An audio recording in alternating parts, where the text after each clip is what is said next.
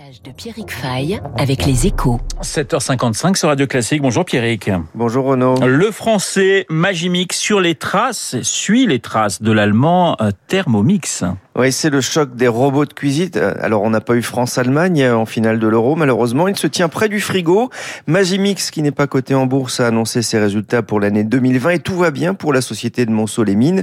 Le groupe a dépassé la barre des 100 millions d'euros de chiffre d'affaires avec un bond de 20% de ses ventes, de quoi occuper la première place sur les segments des robots de cuisine dans les grandes surfaces spécialisées telles Darty ou Boulanger. Alors, le groupe profite du retour en cuisine des Français. Et c'est peut-être la seule bonne nouvelle liée aux multiples confinements, les Français ont privilégié le fait maison et se sont rués sur ces appareils ménagers. L'allemand Thermomix en a aussi profité avec une croissance à deux chiffres de ses ventes en France, mettant fin à trois années de ralentissement. Le groupe allemand avait mis l'accent notamment sur les ventes numériques via l'organisation de réunions virtuelles et l'embauche de centaines de conseillers pour pallier notamment la fermeture forcée de ses magasins en propre.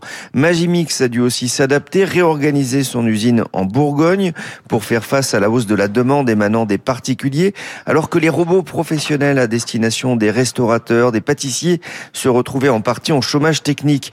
Dans un marché en forte croissance, Magimix tente de se distinguer de la concurrence en misant sur les accessoires pour permettre à ses clients de varier les préparations culinaires et les plats.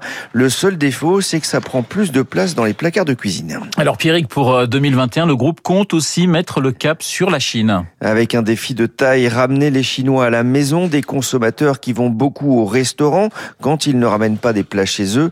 Magimix a déjà ouvert huit magasins en propre en Chine avec des cuisines de démonstration. Il a fallu aussi repenser le catalogue de recettes pour proposer, à côté de la blanquette de veau ou du bœuf bourguignon, pas moins de 1500 recettes locales et donner envie aux Chinois de cuisiner chez eux. Plus près de chez nous en France, Magimix compte aussi sur le lancement d'une nouvelle gamme de blenders pour faire des jus et des soupes et profiter ainsi de la forte croissance du marché de la santé alimentaire.